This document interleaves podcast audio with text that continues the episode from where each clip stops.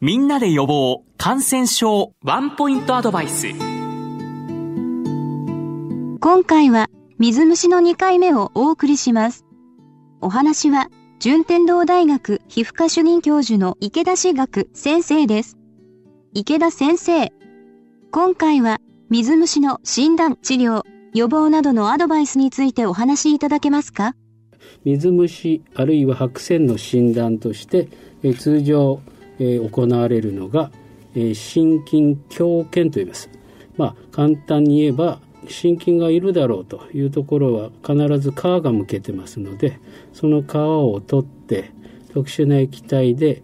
皮っていうのは角質なんですけどあの溶かしてそこの間にいる、えー、糸状に見えるあの白線菌を顕微鏡で見るということなんです。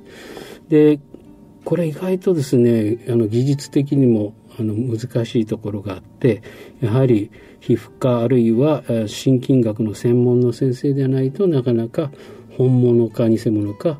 あの見分けることが難しいです。で次によくやられるのはその、えー、取ってきた皮ですねそれにあの培養液をかけてですね培養する心筋培養ということですね。でこれはあの今一般のですねあの検査会社でもやってくれるとこもあります。それから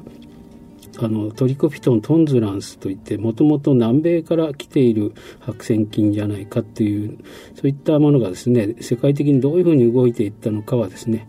えー、遺伝子を調べてそして、えー、最初が南米次がヨーロッパとかですねそういったものを調べています。で遺伝子を調べるには、あ、PCR ですね。今あの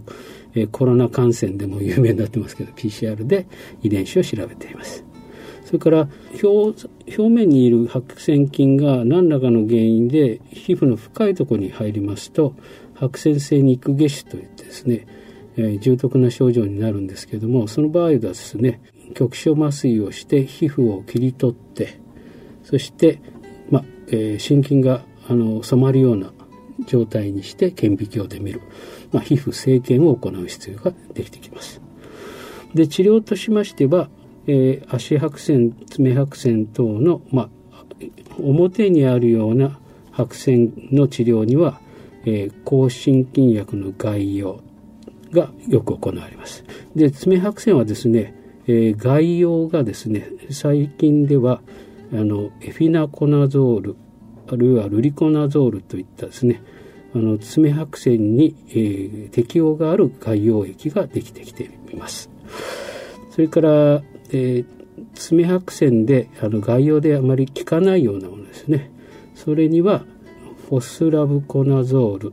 内服3ヶ月とかですね。そういったことが行われます。それからあの心剤性白線には、えー、イトラコナゾールやテルビナフィンといった内服が必要になってきます。で肝心なところはですね、えー、バスマットやハンドタオルを共用しないといったですね予防を取らないとあの高頻度にあの白線は繰り返してしまいます。それからあの皮膚の、この皮がむけたりですね指の間がこうただれてくるんですけれどもその皮をね取ろうとする人が多いんですね。それはかえってですねあの、えー、症状を悪化させたり今度、えー、細菌感染を起こして腫れ上がったりします。それとあのよく市販薬であの水虫の薬があるんですけれどもあの皆さんちょっとその、えー、チューブのところを見ていただくとですねいろんな他のものがいっぱい入ってます。あの例えばですね、えーと、かゆみ止めも入っていたり麻酔薬ようなようなものも入ってます。これはですねまあ我々が言う当たらずとも遠からずというですね、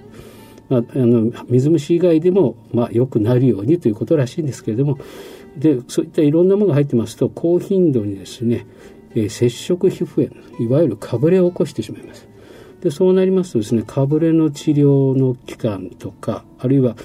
えいろんなもの塗ってますとですねそこで心筋研究をしてもね見えないことが多いんですね。ですからえー、治療の、えー、あるいは診断の遅れにつながるということですので安易に市販薬は使わないようにお願いしたいと思います水虫の2回目お話は、順天堂大学皮膚科主任教授の池田志学先生でした。